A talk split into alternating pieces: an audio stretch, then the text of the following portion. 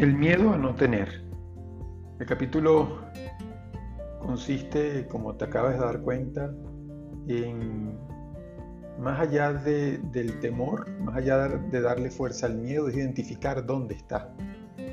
Obviamente eh, hay un miedo a no poder pagar lo que tengo que pagar, invertir, hacer, divertirme, tener para vivir.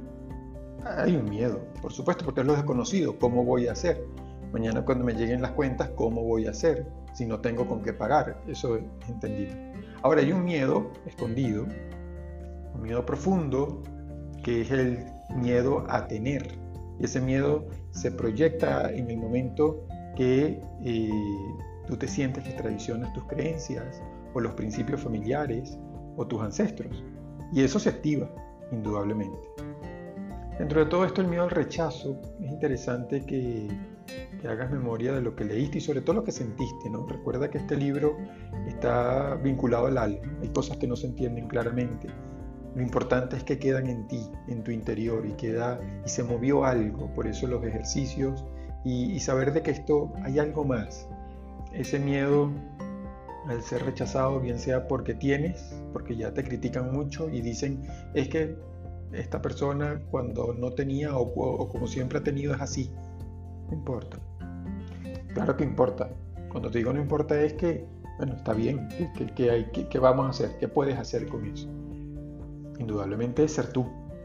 Eh, en este capítulo, en este apartado, hay un tema interesante como es el criterio. ¿Te diste cuenta cuando, cuando uno tiene que tomar una decisión? Ese criterio te da un equilibrio eh, profundo. ¿Por qué? Porque se basa en tu experiencia, en tu sabiduría, en tu determinación y en tu equilibrio.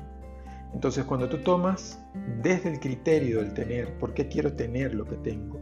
¿Por qué deseo más aún teniendo lo que tengo? ¿Por qué vibro a lo mejor en una frecuencia baja? Porque siempre pienso que no tengo.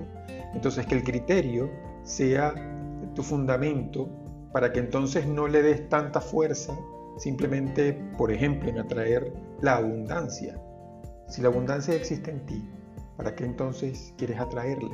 Para darte cuenta. Muy bien. Ahora lo interesante es que no todo es a lo grande. Tú puedes tener una vida sumamente complaciente, eh, cómoda, viviendo con lo que tienes. Y no es que no aspires. Miedo a tener, ¿viste cómo salió? No es que no aspires, sin embargo, eh, por una posición más alta, eso está bien. Ahora, si te toca también vivir esa posición más alta, también que lo sepas vivir con criterio. Por eso insisto en la palabra criterio.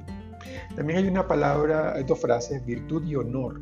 ¿Cómo, ¿Cómo, aplicar la virtud y el honor en todo esto? ¿De qué se trata? ¿Por qué, ¿Por qué detrás del dinero la virtud? Claro, porque es lo que te permite tener equilibrio. Nuevamente la palabra. Si bien el dinero tiene tanta fuerza porque se la damos a los seres humanos. Por eso la palabra clave, a mi modo de ver, es el equilibrio. Y eso significa que todo tiene que estar en su lugar. Y para eso no estoy hablando desde una moralidad absoluta, sino estoy hablando desde tu virtud, desde lo que tú haces, de esos actos repetitivos que en sí mismo tienen una gran bondad y sobre todo son desde el amor y por el amor. Eso. Por eso indico la palabra virtud. Y el honor es porque mantienes tu palabra, el honor es porque eres tú, no dejas de ser por más que quieras o no quieras dinero o lo tengas o no, siempre sigues siendo tú. Esas dos palabras son fundamentales para, para este entendimiento. Acuérdate que en la fuerza, la fuerza se la vas a dar lo que tú eres, no al tener.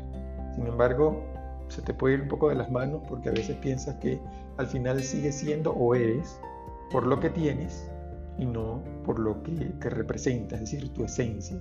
Lo que hace es que seas único e irrepetible. Esa mujer única e irrepetible y ese hombre que mantiene su postura siempre, pase lo que pase, se define como persona y sabe dónde está, cuál es tu puesto. Por último, que puedas decir, amo el dinero sin culpa. Que no tengas temor en decir, amo el dinero y las ventajas que lleva amar el dinero.